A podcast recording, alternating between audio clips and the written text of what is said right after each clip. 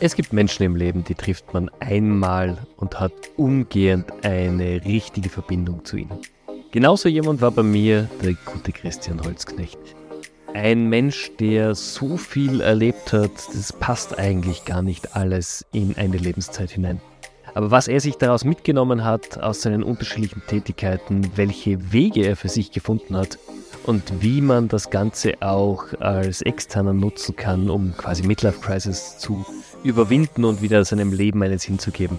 Darüber sprechen wir in dieser aktuellen Folge des Amazing People Podcast. Ich wünsche euch ganz viel Spaß und vor allem viel Insights beim Reinhard. Und die, das, warum ist das wichtig? Weil dazu mal ich selber den Verdacht hatte, dass mit mir was nicht stimmt, weil ich gemerkt habe, dass ich lieber im Krieg bin, wie in der glamorous Fotografiewelt von Los Angeles.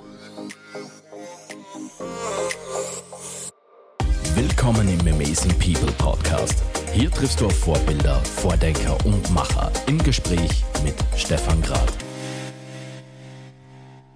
Heute ist ein ganz besonderer Tag für mich im Amazing People Podcast, denn eigentlich der Titel des Podcasts beschreibt für mich dich, Christian, wunderbar. Du bist jemand, der ein sehr ereignisreiches Leben verbracht hat, schon bis zum jetzigen Zeitpunkt. Du hast viel erlebt, viel gesehen und du hast für dich aber wunderbare Erkenntnisse geschlossen. Deswegen freut es mich wahnsinnig, dass du dir die Zeit genommen hast, mit mir heute zu plaudern. Danke dir, danke lieber Stefan. Vielen Dank für die Einladung, so wertvoll. Ja, sehr, sehr gerne.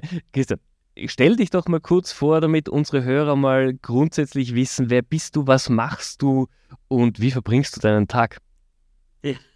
Also das, ich liebe die Frage und sie fordert mich jedes Mal ein bisschen neu, weil ich mir immer wieder überlege, naja, von all diesen Dingen, die ich tue, was sage ich denn jetzt? Ja. Die Kurzform, ich bin Menschenfotograf aus wirklicher Leidenschaft, aus Liebe zu den Menschen und ich habe ungefähr von meinen 40 Jahren, wo ich das schon mache, 30 davon mit etwas anderem verbracht, nämlich die äh, darüber zu lügen. Also ich habe quasi mit der Kamera Lügen erzeugt, dafür viel Geld und Erfolg bekommen, bis ich dann irgendwann an den Punkt gekommen bin, wo ich gesagt habe, no more. Und jetzt bin ich immer noch People-Fotograf, nur mache ich genau das Gegenteil. Ich bekomme bezahlt für erzähl mir die Wahrheit oder lass mich mich selbst erkennen in dem, was du machst. Mhm. Das ist die Kurzform wenn man auf mein Leben zurückschaut, wird es ein bisschen komplexer, weil da sind natürlich viele verschiedene Wellenbewegungen in dieser Karriere gewesen. Vielleicht noch relevant, 20 Jahre, dieser 40 Jahre habe ich in Los Angeles gelebt. Das wird nämlich nachher noch spannend, weil da sind ja die meisten dieser Lügen, aber auch die meisten dieser Erfahrungen entstanden. Deswegen ist es so spannend, auch dort dann hinzuschauen. Das absolut, also auf das freue ich mich schon, wenn du so zählst. Und dein Weg zu dem jetzigen Standpunkt, dass du sagst, du kümmerst dich wirklich um die echten Fotografien, wie Menschen wirklich sind, dass man das aus ihnen herauskitzelt, hat dich aber über eigentlich Stationen geführt, die für den Normalbürger verborgen oder unerreicht sind. Magst du einfach mal erzählen, wie du dazu gekommen bist, weil das ist etwas, was dich so interessant macht. Du bist ja niemand, der gesagt hat, so, ich fange jetzt an als Fotograf und äh, werde mein Leben lang jetzt Starfotograf, sondern du hast ja einen ganz anderen Weg eigentlich ursprünglich mal eingeschlagen. Naja, das Leben hat den Weg anders geschrieben. Ich, ich habe nicht so das Gefühl, dass ich immer so sehr in Kontrolle war von dem. Also entstanden ist tatsächlich so, ich habe mit acht Jahren, das ist übrigens eine Überlieferung von meinem Vater, weil ich hätte es nicht mehr gewusst, mit acht Jahren schon tituliert, ich werde Fotograf. Und ich habe tatsächlich dort, äh, also da habe ich mich dann später, quasi dann, wo es nicht mehr schön war, habe ich mich zurückerinnert, was war denn diese Urintention, also diese, diese Grundmotivation, Fotograf werden zu wollen. Und um das gleich vorweg auch zu beantworten, es war dieses Interesse, ungebrochenes Interesse, die Neugierde an den Menschen, mhm. an deren Einzigartigkeit und Vielfalt. So wie ich dann, also ich durfte dann eine Lehre als Betriebselektriker machen, weil simpel und einfach, da wo ich aufgewachsen bin in Vorarlberg, keine Lehrstelle als Fotograf zur Verfügung war. Die, die dort waren, wurden familiär an dessen Söhne, Cousins und so weiter vergeben. So, kein Platz für mich. Was habe ich gemacht? Ich bin Elektriker geworden und habe im ersten Monat meiner ersten Lehrjahres mit 1350 Schilling, dazu mal, mir eine gebrauchte Kamera gekauft und drei Wannen, um in der, auf der Badewanne zu Hause im Badezimmer eine Dunkelkammer einzurichten. Und das beschreibt ziemlich gut mein Leben. Ich habe immer irgendwo gemacht, was von mir verlangt wird, in dem Glauben, es steht anders eben nicht zur Verfügung, weil das haben die Menschen mir ja deutlich gemacht. Und ich habe aber immer parallel dazu gemacht, was ich will. Mhm. Und habe gemerkt, das funktioniert. Also so quasi, wenn ich denen gebe, was die wollen, habe ich meine Ruhe und kann zugleich machen, was ich will. Und so, das ist ja ein klassischer Beginn eines Doppellebens gewesen, das ich dann wirklich über viele Jahrzehnte äh, weitergelebt habe. Und das führt dann quasi zur nächsten Geschichte, auf die du wahrscheinlich schon mit deiner Frage abgezielt hast, weil du die schon kennst. Ich habe in dieser Welt der Fotografie, in dieser Welt aber auch von Fake und Lügen im Sinne von anders stand es ja nicht zur Verfügung, für mich dazu mal zumindest aus der Perspektive, habe ich energetisch immer abgebaut. Also ich habe mir immer schlechter gefühlt, ich war leer, ich habe mich einfach nicht mehr erholt, ich habe mir aber irgendwo fehl am Platz gefühlt und da ist bei mir ein zweites Berufsfeld dann ins Bild gekommen, das wenig Menschen wussten, dazu mal, die wenigsten, eigentlich niemand, weil ich es geheim gehalten habe, nämlich ich war als Soldat immer wieder auf Einsätzen tätig. Zuerst fürs österreichische Bundesheer in Auslandseinsätzen und danach für Privatfirmen auf der ganzen Welt. Und die, das, warum ist das wichtig? Weil dazu mal ich selber den Verdacht hatte, dass mit mir was nicht stimmt, weil ich gemerkt habe, dass ich lieber im Krieg bin, wie in der glamorous Fotografiewelt von Los Angeles.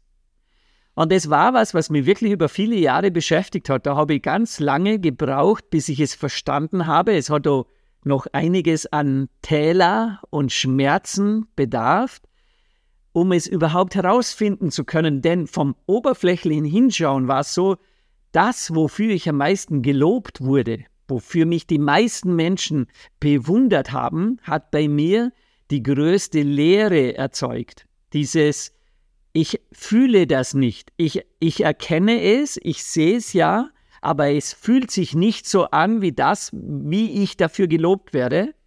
Und umgekehrt bin ich dann, wenn man muss sich das so vorstellen, sechs Monate Fotografie, äh, dann habe ich mich abgemeldet mit Lügen. Ich habe dann immer erzählt, ich bin die nächsten sechs Monate ausgebucht und bin sechs Monate in Einsatz ins Ausland gegangen. Und von diesen Einsätzen bin ich erholt wie aus dem Urlaub zurückgekommen. Und wieder habe ich mich geschämt dafür, dass ich gedacht habe, was stimmt mit mir nicht, dass ich mich im Krieg erhole, wo so viel Elend und Leid ist, und dass in der ersten Welt, wo ich eigentlich ja meinen Erfolg lebe, völlig unzufrieden bin. Mhm. Und interessant an der Stelle übrigens, weil es mir jetzt gerade so bewusst wird, wenn ich es erzähle, wie schnell wir immer den Fehler bei uns selbst suchen. Und aus diesem erstens Lügenkonstrukt, weil man muss sich vorstellen, das ist ziemlich anstrengend, wenn du Doppelleben führst und es begegnet dir auf dem Marktplatz eine Person, die so zu dir herläuft, offensichtlich dich erkennend und du nicht weißt, mit welcher Welt diese Person in Verbindung steht und mit was ich diese Person beim letzten Mal angelogen habe. Und du wenn, wenn ich da ganz, ganz kurz zwischenfragen darf, das muss ja in dir auch einen un unfassbaren Zwang oder eine, eine Furcht auch irgendwie ausgelöst haben. Was ist denn genau, wenn jemand zu mir herkommt, in einem Café sitzend oder was auch immer und der kommt von der anderen Seite, der hat mich irgendwie oder der könnte jetzt etwas erzählen, das denjenigen oder diejenige, die mit mir sitzt, äh, plötzlich eröffnet, was da für eine zweite dunkle Welt noch bei mir ist. Genau, völlig richtig. Ultra anstrengend ultra anstrengend und am meisten aber auch so, es ist ein bisschen ein Teufelskreis, weil wenn du über etwas in deinem Leben lernen willst, darfst du zuerst über dich lernen. Mhm. Und das ist, das ist für mich übrigens das Wort bewusst machen. Also dieses Bewusstseinserweiterung halte ich für einen ziemlichen Quatsch bei Menschen, die noch nicht bewusst sind. Weil was will ich denn erweitern, wenn da noch nichts ist? Hm. So ist eigentlich bewusst machen der erste Schritt. Und da habe ich sehr viele Jahre dazu gebraucht, weil a, brauchte ich große Schmerzen, um es überhaupt zu wollen.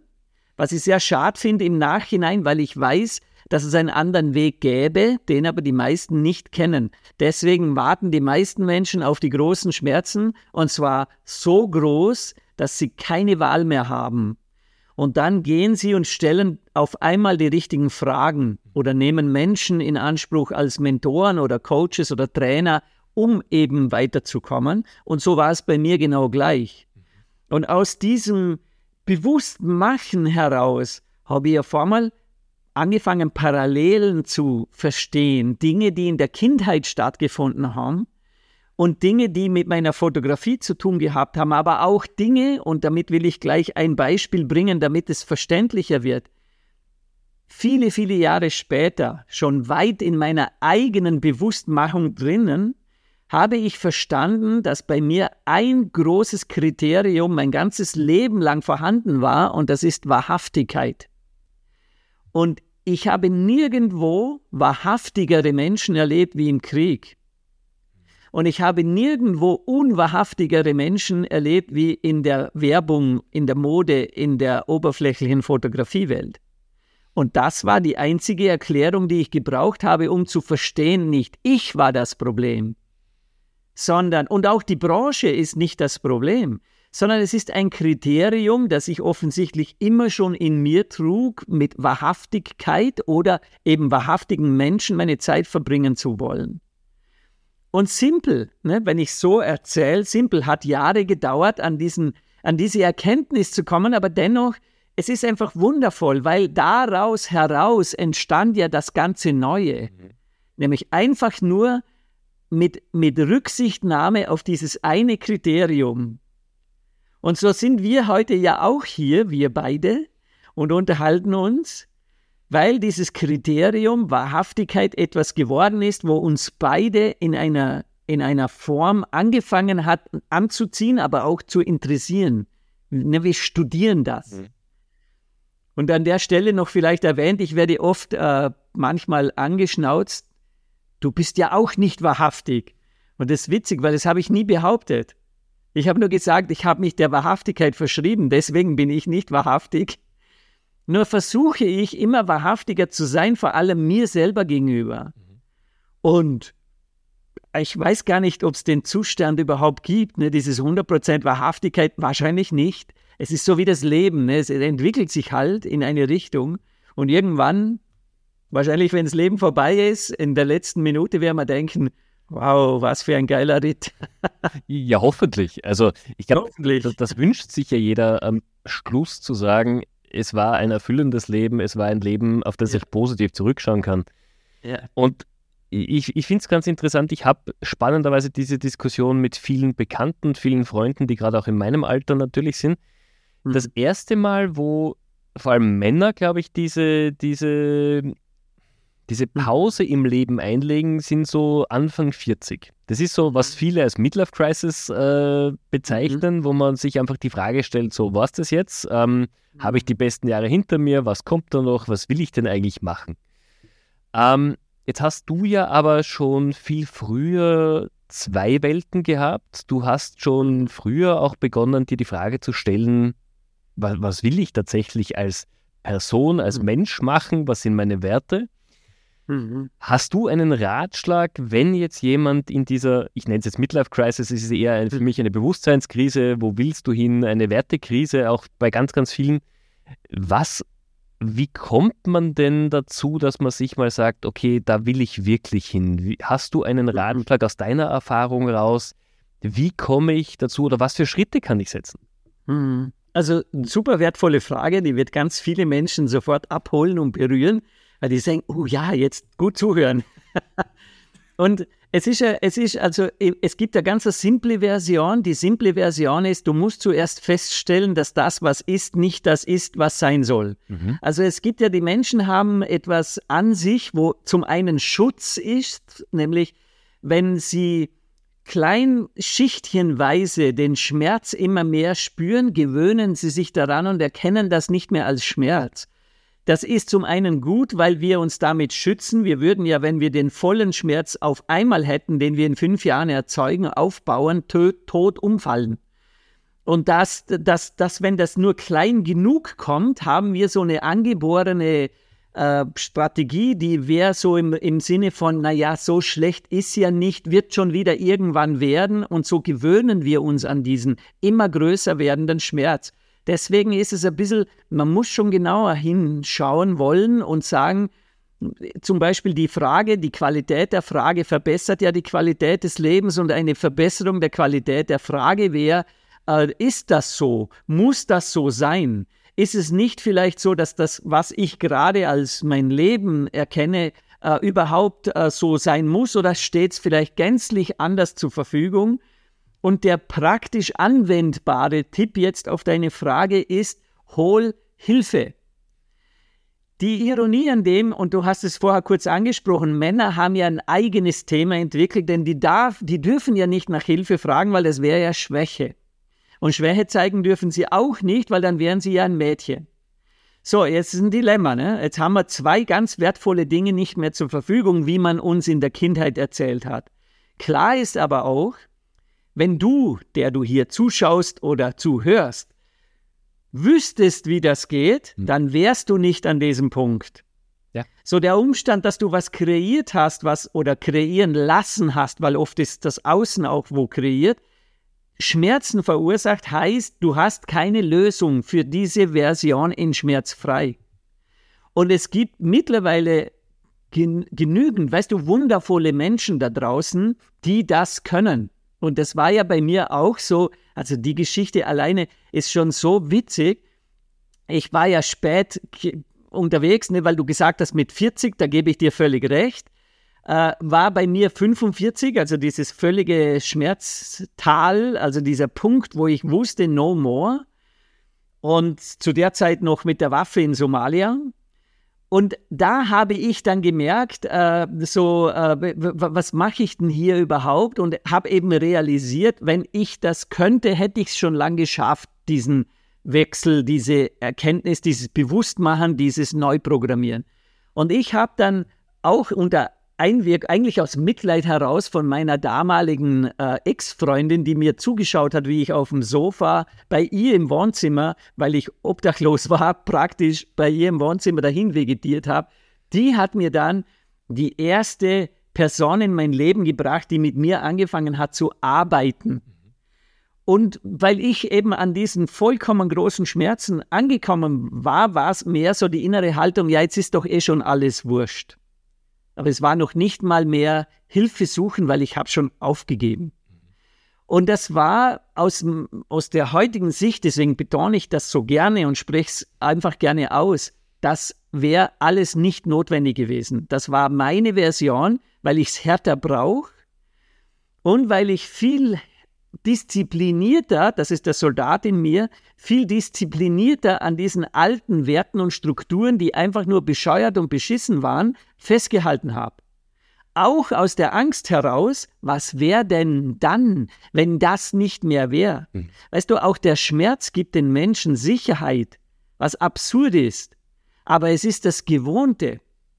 Und von der Veränderung haben die Menschen eine Heidenangst. Und das ist auch etwas sehr, sehr Wichtiges aufzulösen, denn die Veränderung ist das Wundervollste, das wir haben in unserem Leben.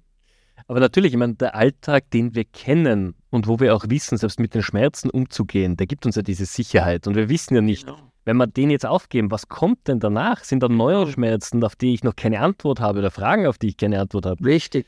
Äh, kennt ja jeder von uns, egal ob ein Jobwechsel, ein Umzug, eine neue Beziehung. Es ist alles immer aufregend, aber auch in gewisser Art und Weise ja angsteinflößend. Und Richtig. Es gibt Personen, die, ich, ich nehme jetzt dich mal, die sagen, ich kann mich dann auf neue Themen einstellen oder ich, ich challenge mich damit. Ich brauche diese Herausforderung ja auch in gewisser Art und Weise. Und es gibt halt Leute, die sagen, ich will lieber das, was ich kenne und danke, ich bin happy damit.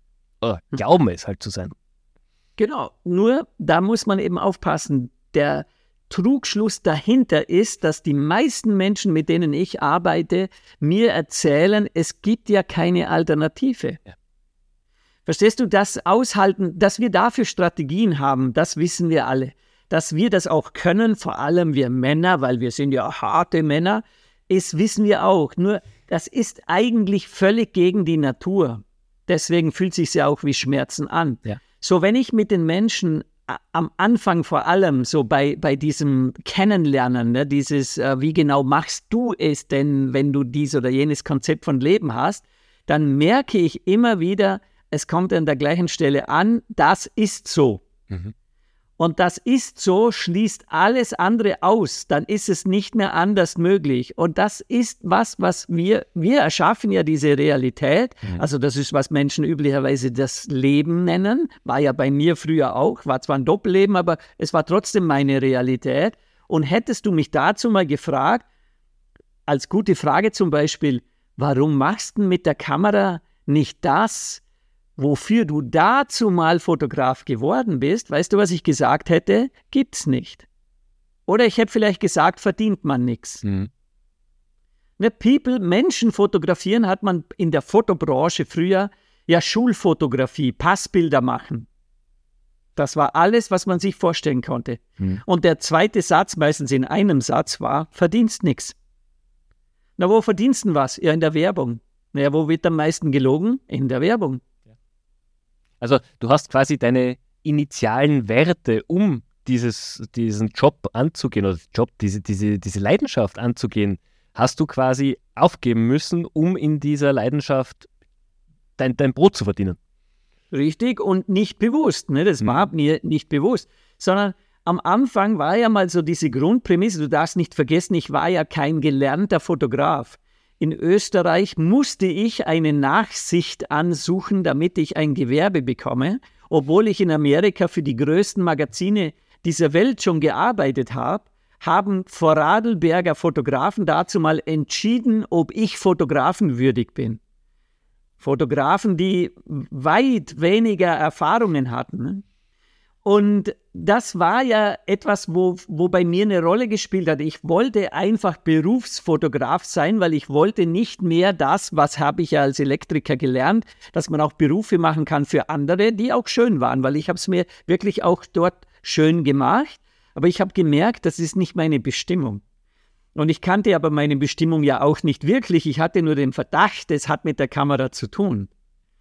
Und ich war auch mit der Waffe, weißt du gut, ich war auch mit der Waffe in meiner Bestimmung, so, so gesehen war ja beides eine Bestimmung. Ich kann es nur nicht erzählen, aus Angst vor Verurteilung in der Gesellschaft und b, ich kann es selber nicht zuordnen, weil ich habe ja permanent mich selber bewertet, verurteilt und kritisiert für Sachen, die ja gar nicht da sind, sondern die nur irgendjemand irgendwann mal erzählt hat. Ne? Krieg ist schlecht, Los Angeles ist super. Mhm.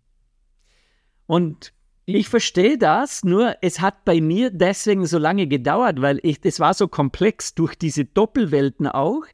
Und ich hatte wenig Fähigkeiten antrainiert oder angelernte Fähigkeiten, analytisch zu sein mit mir selber. Mhm. Ich konnte mich selber am wenigsten verstehen. Ich hatte oft im Außen das Gefühl, ich verstehe alle Menschen, ich kann auch Ratschläge geben, aber bei mir selber keine Ahnung. Das ist ein wunderbarer Satz und eine wunderbare Erkenntnis. Ich glaube, die kennen viele von uns. Man hat ja. ja früher auch in Schulzeiten oder auch später in Jugendzeiten oft die, die Liebesprobleme von Freunden viel besser analysieren können und hat immer gute ja. Ratschläge gehabt. Aber selber warst du immer der, der nichts gesehen hat und völlig blind in alles reingelaufen ist. Also da, mir zumindest. Ein geiles Beispiel. Ähm, jetzt, du, du hast zwei extreme Welten in dir vereint, ähm, die, glaube ich, unterschiedlicher nicht sein können. Glamour und der Matsch mhm. äh, in irgendwelchen Krisengebieten, wenn ich es mal so bezeichnen darf. Und du hast den Weg aus beiden herausgeschafft. Und du hast es geschafft, mhm. jetzt zu einem, einem Alltag oder einem Leben zu kommen, das dich erfüllt. Wie, wie war der Weg? Was, was sind so die Themen, die du jetzt für dich mitgenommen hast? Mhm.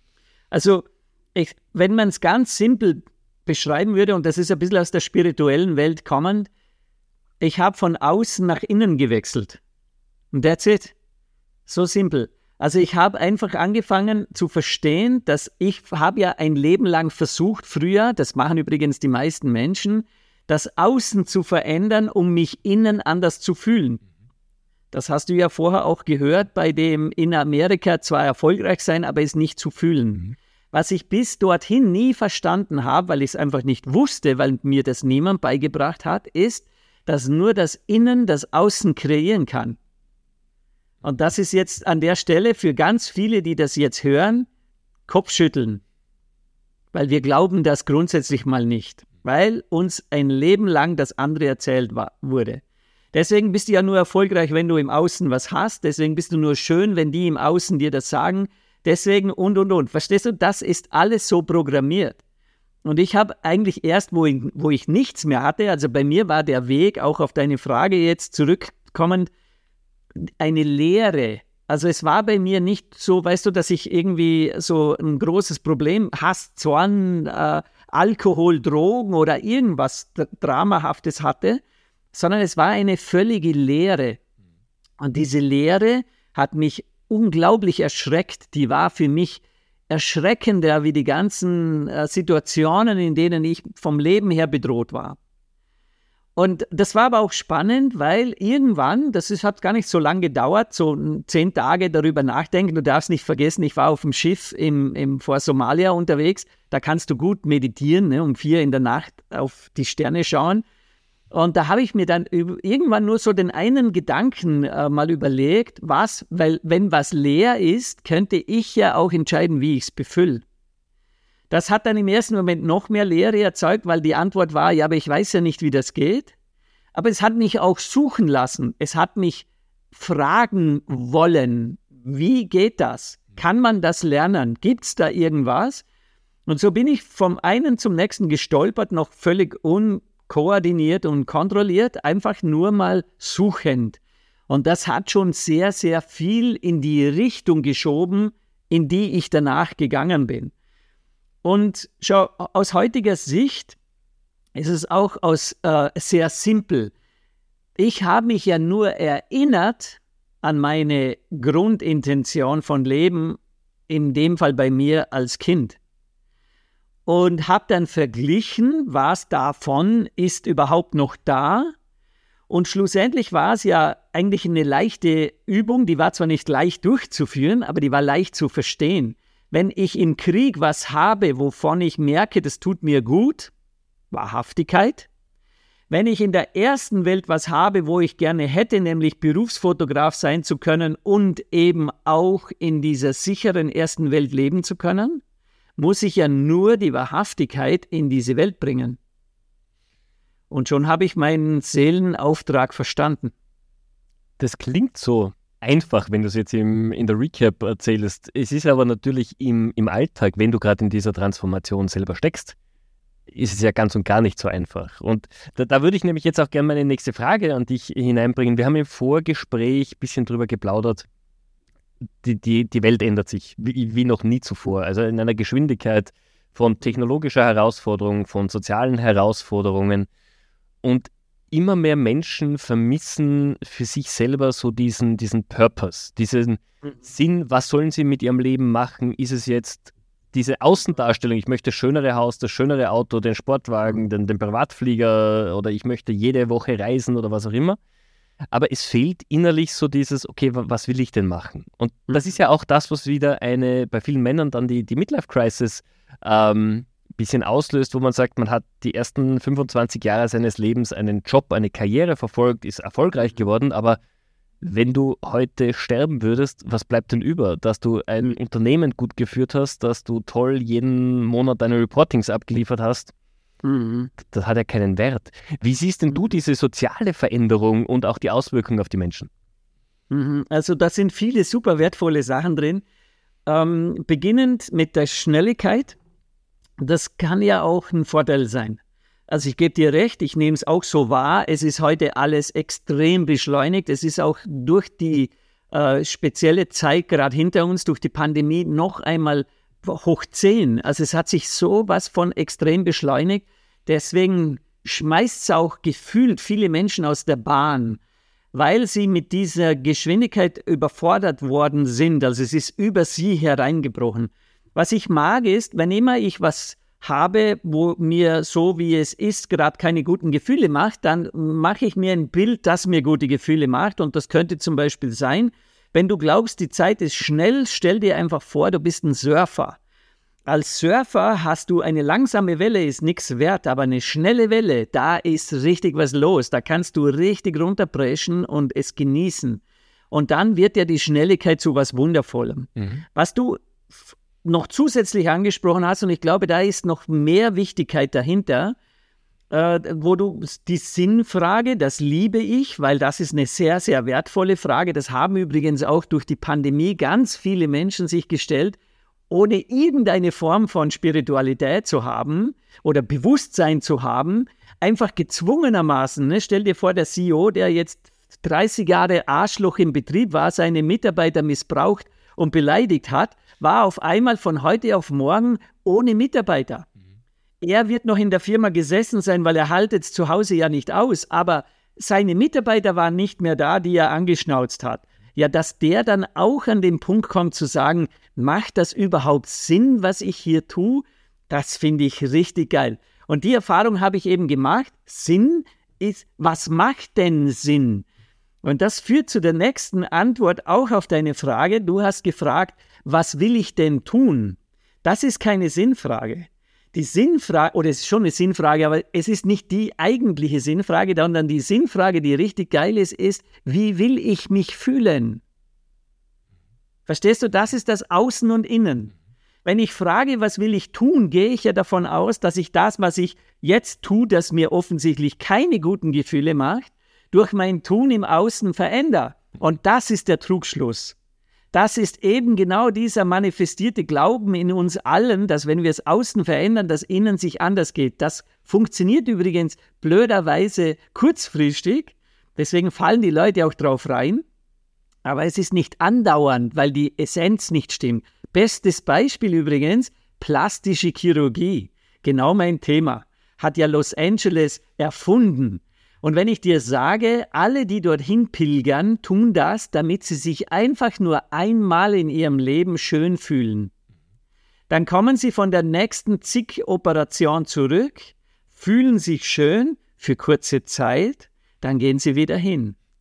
Und den Ärzten dort, die lieben das, dass das nirgendwo hinführt, denn es führt zu ihren vollen Kassen. Mhm. Und jetzt komme ich in Los Angeles und sage, was? Wenn wir alle perfekt sind, so wie wir sind, einfach so, mit allem, was da ist, dann wäre ja nichts mehr zu tun und die Branche der plastischen Chirurgen würde sterben. So, du merkst schon, ich, das ist jetzt ein bisschen sarkastisch gewesen. Der, der Punkt ist aber, wenn wir klar haben, wie will ich mich fühlen, da hat einen großen Vorteil. Wenn du sagst, was will ich tun, und da kommt, was weiß ich, der Impuls, ich will Tischler werden, weil ich liebe Holz, hast du nur einen Weg, wenn ich aber sage, ich will meinem Herzen folgen, ich will die Freude spüren und in Leichtigkeit fröhlich und glücklich durch den Tag gehen, habe ich tausend Möglichkeiten. Deswegen ist es viel cooler, sich zu fragen, wie will ich mich fühlen? Und daraus heraus, das ist übrigens sehr ungewohnt. Also am Anfang, da kommt ja der Verstand und der sagt, ach, sind wir wieder betrunken hier? Was, sowas denken wir doch gar nicht. Wo kommt denn das jetzt her? Das mögen wir nicht. ich verarsche meinen Verstand immer selber. So redet mein Verstand mit mir und ich muss dann immer drüber lachen, weil ich mir denke, ja, ja, schon klar. Das alte Ego schreit wieder mal aus dem Tal heraus. Klar ist, und der kommt von Tony Robbins, die Qualität deiner Frage bestimmt die Qualität deines Lebens. Und ich habe das nie so ganz verstanden am Anfang, weil ich mir immer gedacht habe, naja, du fragst halt, was du wissen willst. Aber es macht einen großen Unterschied, wie du fragst als bestes Beispiel für mich, die meisten Menschen fragen immer, warum? Warum ist das so? Warum Pandemie? Warum ich? Warum das? Und wenn du nur dieses eine Wort warum mit dem Wort wofür ersetzt, verändert sich die Qualität deiner Frage. Wofür ich? Wofür das? Wofür jetzt? Aber auch, wofür bin ich hier? Wofür tue ich das, was ich tue? Wofür geht nach vorne in die Zukunft? Warum ist eine bescheuerte Begründung der Vergangenheit, die übrigens immer erfunden ist. Ich habe noch nie eine Warum-Frage beantwortet bekommen, wo ich mir gedacht habe, das ist es. Sondern jedes Mal habe ich mir gedacht, ja, kann sein, aber kann auch ganz was anderes sein. Aber wir lieben dieses Warum, Warum, Warum. Nur mit dem einen Unterschied, wofür, wofür, wofür, ändert sich dein ganzes Leben. Spannend. Also wirklich, wirklich interessanter, interessanter Input. Jetzt, du hast ja dein Leben immer wieder verändert. Du, du hast es neu gestaltet, aktiv, proaktiv. Und du bist ja jetzt als Fotograf in der ursprünglichen Idee von dir, glaube ich, angekommen. Du, du machst People-Fotografie, du zeigst Leute, wie sie sind und du schaffst es tatsächlich mit deinen Bildern, die Leute so darzustellen, wie sie, glaube ich, gesehen werden wollen. Das wäre eher früher gewesen, okay. weil die meisten Menschen, wenn sie sagen, wie will ich gesehen werden, ist ja wieder eine Kreation eines Bildes, wie ich im Außen optimal aussehe. Aber du hast schon, du, hast es schon richtig erklärt. Der, der, der Unterschied ist eigentlich simpel erklärt. Meine Bilder zielen darauf ab, dass du diesen Menschen, der da abgebildet ist, fühlst. Und zwar in der Qualität, wo dieser Mensch teilweise von sich selber gar nicht weiß, dass er sie hat. Und das ist super spannend. Das ist für mich total nächster Level, weil ich war ja auch immer in der visuellen Welt eingeschränkt, dass ich gesagt habe, das, was du siehst, ist. Ja? Nur was ich mit meinen eigenen Augen sehe, glaube ich. Wieder so einer der dankbar überlieferten wertvollen Glaubenssätze. Nur was wir unterschätzen dabei ist, und da hat die Pandemie wahnsinnig dazu beigetragen, mit dieser Verbesserung der Fragen, der Qualität der Frage, haben wir auch angefangen zu hinterfragen, wer bist denn du wirklich? Also wenn ich jetzt mir überlegen würde, lieber Stefan, ich würde gerne mit dir arbeiten. Dabei ist mir eigentlich wurscht, was du machst. Das neu. Noch vor fünf Jahren hätte ich gefragt, was machst denn du? Aber heute will ich wissen, wofür stehst du? Was sind deine Qualitäten? Was ist dein Versprechen an unsere Zusammenarbeit, wenn wir das eingehen würden? Das machen übrigens viele Menschen schon immer unbewusst. Kennst du das von früher, dass jemand gesagt hat, fühlt sich nicht gut an? Bei diesem Menschen bin ich mir nicht ganz sicher. Natürlich haben wir es immer verbunden mit der Frage, warum. Aber es ist egal, du, diese Intuition, die kommt ja von hier und nicht von hier, weil der hier sagt, ja, mach das, das bringt Geld, da ist Erfolg dahinter, ne? da ist das Ego zu Hause. Aber das hier sagt, hm, fühlt sich nicht so gut an, ich bin mir nicht sicher. Ich fühle das nicht. Das wäre sowas, was meine Frau sagen würde, weil die ist extrem spürig. Die kann jede Zusammenkunft, Kooperation hier überprüfen und klar feststellen. Wundervolle, wundervolles Geschenk. So, wenn ich es also schaffe, jetzt nehmen wir mal an, du hast ein Foto gemacht, wo du vielleicht einen schlechten Tag hattest, den Gedanken noch bei deinen Problemen von früher warst und hast dann, wenn du es aufs Gefühl reduzieren würdest, Ängste, Zweifel, nicht gut genug, nicht erfolgreich genug und so weiter gefühlt. So, und ich sage zu dir, so hätte ich es früher gemacht, stell dich so hin, das Licht machen wir so, hinter dir zeig mir den Glaspalast oder den angemieteten Privatchat und dann bist du erfolgreich. Aber die fühlenden Menschen haben von Anfang an gefühlt, das ist ein Witz, das stimmt nicht, du bist ängstlich, zweifelhaft und nicht erfolgreich. Und das hat sich in den letzten zwei Jahren enorm geschärft. Das haben die Menschen in dieser Zeit, Auszeit, angefangen, sich anzutrainieren? Bin ich überhaupt im richtigen Beruf? Tue ich überhaupt das, was ich tun will? Ist es überhaupt der Freude folgen oder gehe ich nur noch dem Geld nach? Qualität der Fragen verbessert. Und darauf habe ich angefangen, in der gleichen Zeit habe ich ja dasselbe gemacht. Ich hatte keinen Job, ich habe keine Arbeit mehr gehabt. Ich habe zwei Jahre lang Zeit gehabt, mir zu überlegen, wie kann ich diesen Menschen auf das, was da gerade ist, noch besser helfen, indem ich denen eben Bilder mache, wo dieses Gefühlte, die Qualität kein Zufall mehr ist.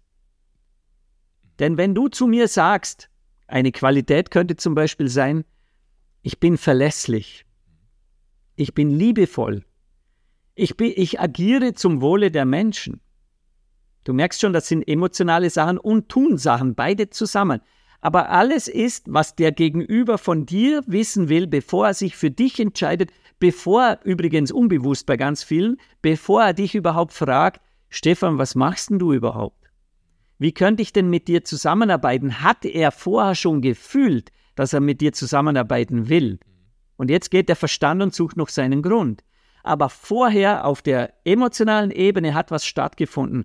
Und das sage ich dir, da bin ich jetzt mittlerweile zu 100% überzeugt, weil ich es gesehen und erlebt habe, dass die Menschen, die noch kommunizieren auf LinkedIn und Xing, da hast du ja nur ein Foto, ne?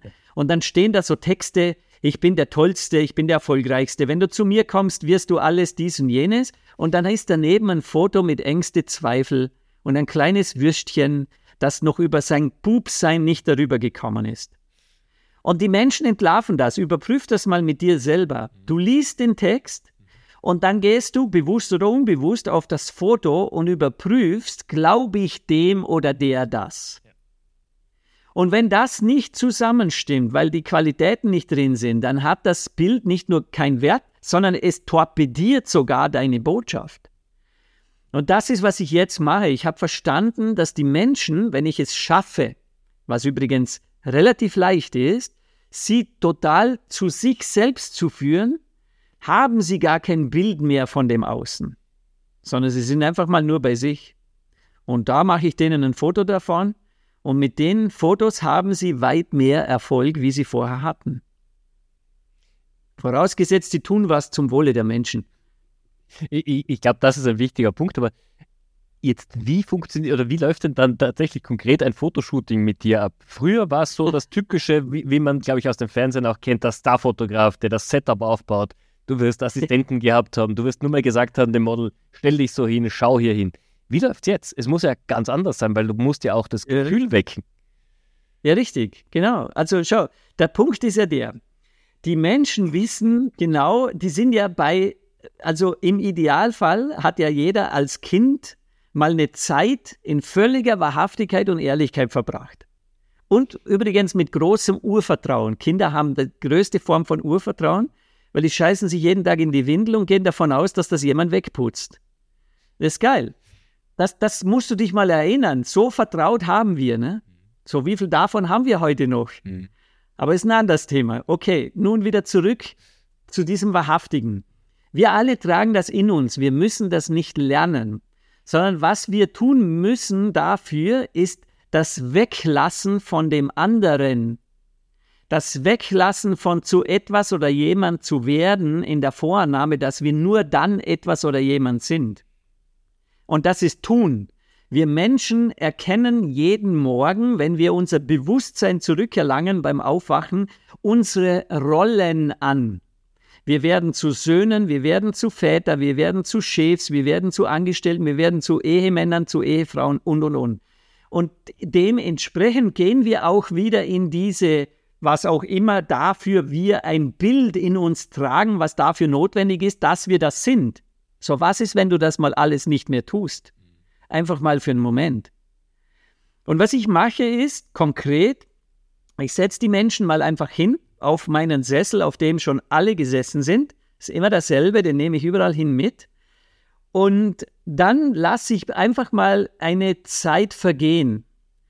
Manchmal spreche ich, manchmal nicht. Ich erkläre es natürlich, weil sonst würden die Menschen nur noch unsicherer werden, weil die meisten kommen ja eher in diesem State zu mir. Ich weiß ja nicht, was ich tun soll. Früher hatte ich ja diese und jene Strategie für vor der Kamera. Ne? Setz dich gerade hin und lach auch wenn es dir nicht zum Lachen zumute ist. Erste Einladung, erste Prägung zum Lügen. Ach, es geht also nicht darum, wie ich mich fühle, sondern darum, dass ich lache, weil der Nachbar muss ja glauben, wir sind eine glückliche Familie. Das war meine Prägung. Und das war auch das, was ich als Fotograf erfolgreichst gemacht habe ja. und noch das auch, weißt du, honoriert bekommen habe. Deswegen sage ich das so gerne. Ich war erfolgreich, weil ich einer der Besten war in diesen Lügengeschichten drin.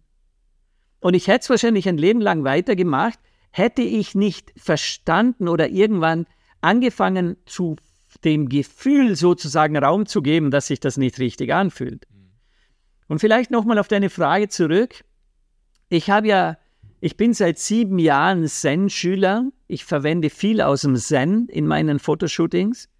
Ich versuche den Menschen einen Raum zu schaffen, in dem nicht bewertet wird. Und weißt du, wie schwierig das ist? Vor allem für den Menschen auf diesem Sessel vor mir. Denn die Menschen merken schon lange nicht mehr, wie krass sie sich selber bewerten. So, wenn ich es schaffe, nur diesen einen Umstand zu verändern, und ich meine jetzt nicht wegtun ganz, das wäre zu weit, nur fünf Prozent weniger zu bewerten. Weißt du, was dann passiert? Die meisten Menschen fangen an zu weinen. Denen kommen die Tränen, weil die sind so berührt in diesem Moment, wo sie das nur einmal wieder fühlen können, einmal genug zu sein. Nicht für jemand im Außen, sondern für sich selbst. Und da beginnt mein Fotoshooting. Ab dann. Und die Frauen, die finden das weniger toll, weil die Frauen denken dann wieder ans Make-up, das verläuft gerade.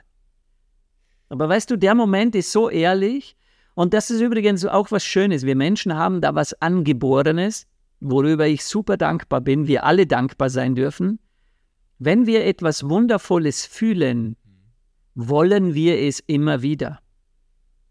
Und das ist eine geile Energie. Denn jetzt, wo du das einmal wieder gefühlt hast, du hast dieses Gefühl schon gekannt, nämlich aus der Kindheit, da ist das immer da. Fühlst dich immer geliebt. Mhm. Auch weil dir jemand die Scheiße vom Arsch wischt. Es ist alles da. Und dann fangen wir an, das zu ersetzen mit du musst ja, du musst ja, du musst ja.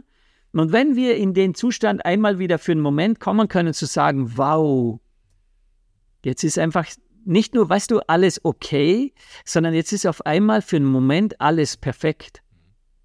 Und das berührt so tief. Ich weine da übrigens immer mit, weil ich es gleich fühle. Ich überprüfe immer mit Fühlen, ob das, was ich fühlen will, also ob es da ist. Ne? Weil wenn ich es fühle und ich mache dir ein Foto davon, dann fühlen das die Menschen, die das Foto anschauen, alle mit. Mhm.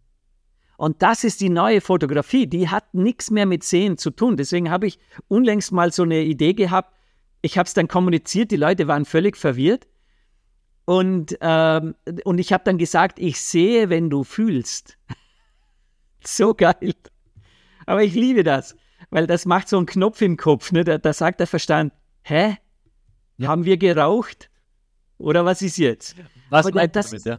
Das ist die Wahrheit. Mhm. Die, das ist eine geile Idee von, was, wenn Sehen nur dann wirklich gesehen wird, wenn du es fühlst. Mhm. Und damit beides, weißt du, sehr logisch, ein Bild macht ein Gefühl, ein Gefühl macht ein Bild. Das wissen wir eigentlich. Nur wir machen das eine unbewusst, das andere bewusst. Ne? Wir schauen und dann bleiben wir halt an irgendeinem Foto picken im Magazin und dann schauen wir das so an, und merken nicht, dass wir total berührt sind und drum picken geblieben sind. Mhm. Und das wird jetzt immer mehr. Das ist übrigens meine Aufgabe. Dafür bin ich wirklich unterwegs. Das ist eine Mission für mich.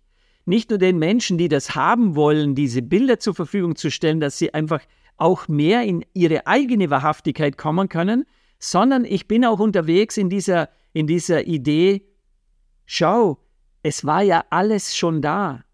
Du musst nur lernen, wegzulassen, was darüber gelegt wurde. Und das übrigens für mich sehr motivierend, weil immer wenn ich was Neues lernen musste in der Schule, dachte ich immer, so ein Scheiß, das wird schwierig. Und wenn ich aber, wenn jemand sagt, lass das weg, dann fühlt sich das für mich leicht an, weil da muss ich ja nur nichts mehr tun. Und das ist wirklich der Schlüssel zu all dem, ist weglassen, weglassen, weglassen. Beim Fotoshooting, aber auch in deinem Leben. Das funktioniert genau das Gleiche. Ich, ich finde das so schön, weil das ist so die genaue Antithese zu dem, was momentan mit Fake It Till You Make It ja in der breiten Masse angekommen ist. Ja. Das Stimmt. Ich habe übrigens eine geile, das Fake It Till You Make It habe ich auch oft gehört. Und ich dann immer denkt, naja, Fake lernen müssen wir eigentlich nie, das können wir schon gut. Und dann habe ich äh, einen, einen anderen Spruch in, in Amerika gehört, fake it till you realize it. Und der hat mir besser gefallen, weil da ist ein kreativer Anteil dabei. Ne? Make it klingt ein bisschen so, äh, wenn ich nicht von der Klippe falle, ne? ja. überlebe. Aber der Punkt ist eigentlich, oder dieses, also ich verstehe das dahinter. Es ist auf jeden Fall besser, wenn es dir schlecht geht, dass du lächelst. Das ist fake it till you make it. Weil a sad, zu einer sad Story ein sad face machen, unterstützt nur doppelt. Ne? Nur, es ist klar, es löst das Problem nicht. Dieses Faken machen auch noch viele übrigens von der Bühne runter. Es gibt ja immer noch bei uns so diese Chaka-schreienden Coaches auf den Bühnen.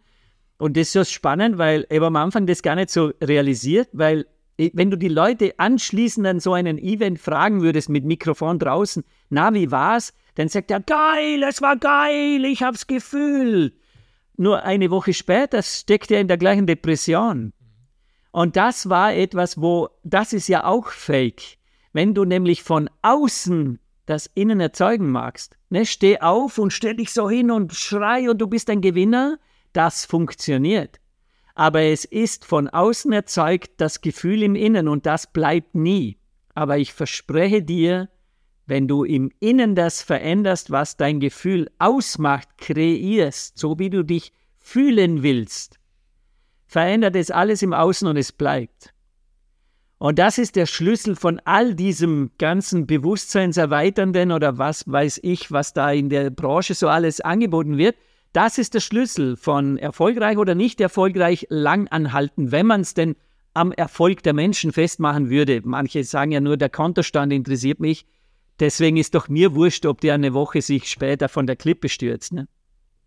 Ich hoffe nicht, dass es das gibt. Ich hoffe nicht. Ich glaube aber, es wird es definitiv geben. Aber das, was du gerade beschrieben hast, finde ich, find ich wunderbar. Wir sind damit auch schon am Ende des Podcasts angekommen. Ich, glaube, wir könnten ruhig noch eine Stunde weitersprechen, weil es gibt noch so, viel, so viele Themen. Für mich tatsächlich die letzte Frage, die ich noch an dich habe. Du hast in deinem Leben viel gesehen, du hast viel erreicht, du, du hast positive wie negative Dinge hautnah miterlebt, du, du hast einen, einen Lebenswandel äh, vollzogen. Was gibt es denn noch bei dir auf deiner persönlichen Erlebensliste oder To-Do-Liste? Gibt es noch was, wo du sagst, das würde ich gern noch erleben? Obwohl, ich weiß gar nicht, wie endlos lange diese Liste ist. Also da ist ganz viel. Die, in nächster Zeit, also tut sich sehr viel. Ich werde Ende Oktober nach Amerika zurückziehen. Okay. Nach Los Angeles. Damit werde ich das wundervolle Wien verlassen. Und das hat aber auch sehr ähm, klare Absichten, nämlich ich habe gemerkt, dass das, was ich tue, aus meiner Sicht dort drüben am meisten gefragt ist oder notwendig ist, benötigt wird. Das klingt so löblich, das hat aber auch eine egoistische Komponente, nämlich ich liebe die Sonne und die Wüste. Ich bin besser dort ich bin besser, ich kann mit Winter und Dunkelheit und Grau in Grau und mit Regen und Wind und so nicht so gut leben, wohingegen, wenn ich an der Sonne bin, am Meer und in der Wüste hinter mir, da geht bei mir eine Verdoppelung, eine Verhundertfachung der Kraft los und dann bin ich ja auch besser für diese Menschen. Und ich habe wirklich, das hat eine Freundin von mir, die drüben lebt in LA, eigentlich mal ganz so nebenbei erwähnt, die hat gesagt, weißt du, eigentlich ist ja das, was du da in Österreich machst, nur Flucht vor den eigentlichen herausfordernden Märkten. Na, du gehst dorthin, ich fotografiere ja fast nur Coaches, Speaker, Trainer, also quasi Menschen, die das schon verstanden haben. Und damit mache ich es mir ja leicht. Aber die Schauspieler, die oft gar nicht mehr wissen, wie die eigentlich sind in echt, das führt bei denen teilweise zu Selbstmorden. Das führt bei denen oft zu Abhängigkeiten von Medikamenten, von Drogen, von psychischer Betreuung und, und, und. Die Menschen dort sind tief unglücklich und sehr erfolgreich, genau wie ich das war. Und das habe ich jetzt verstanden und das motiviert mich wirklich sehr, sehr, sehr. Dorthin zu gehen, auch anzunehmen, wenn es anstrengend wird, aber zu spüren, dass das, was ich in meinem Weg verstanden habe, erlebt habe, durch das Weitererzählen auch weitergehen kann, finde ich einfach nur geil. Und aus dem heraus entstehen alle Sachen. Ne? Also ich habe, ich schreibe gerade ein neues Buch. Ich habe ja das alte Buch dieses ist ja nicht so alt, zwei Jahre, ne? Perfect. Fühle deine innere Schönheit, übersetze ich gerade ins Englische und nehme es mit nach Amerika und lasse es in Amerika nochmal über einen Verlag äh, verlegen und schreibe aber parallel jetzt schon das nächste Buch. Das wäre auch unser nächster Podcast, denn das Thema ist der neue Mann. Und das ist ein völlig anderer Ansatz, der aber natürlich auch mein Leben beinhaltet. Über was anderes schreibe ich nicht, weil da habe ich keine Ahnung. Ich bin sicher, du wirst deinen Weg auch in LA machen. Ich finde es natürlich schade, jetzt für mich einerseits, weil äh, LA ist doch ein Stückchen weiter als Wien.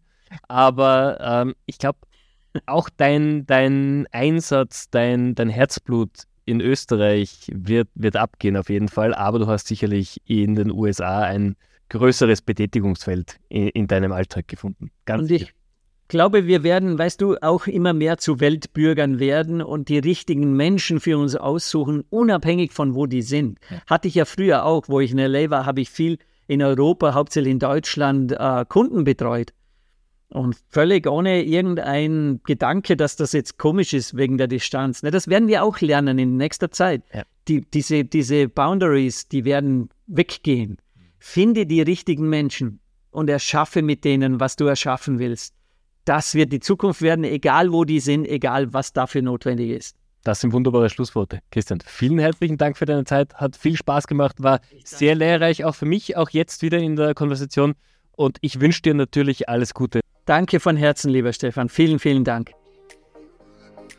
Meine Lieben, das war's auch schon wieder mit unserem Amazing People Podcast für heute. Wir hoffen, ihr habt genauso viel Spaß beim Zuhören gehabt wie wir beim Aufnehmen. Wenn ihr Fragen zu den einzelnen Folgen habt oder gerne Teil des Amazing People Podcasts werden wollt, ganz egal, ob als Teilnehmer oder als Sponsor, meldet euch jederzeit gerne bei uns unter podcast at amazing-ecommerce.com. Und natürlich, wenn euch unser Format gefällt, abonniert den Amazing People Podcast bitte in eurem Streaming-Dienst des Vertrauens und empfiehlt ihn auch gerne an Freunde und Bekannte weiter. Damit können wir unsere Audience weiter aufbauen. Und in diesem Sinne freue ich mich auf euch in der nächsten Woche. Euer Stefan.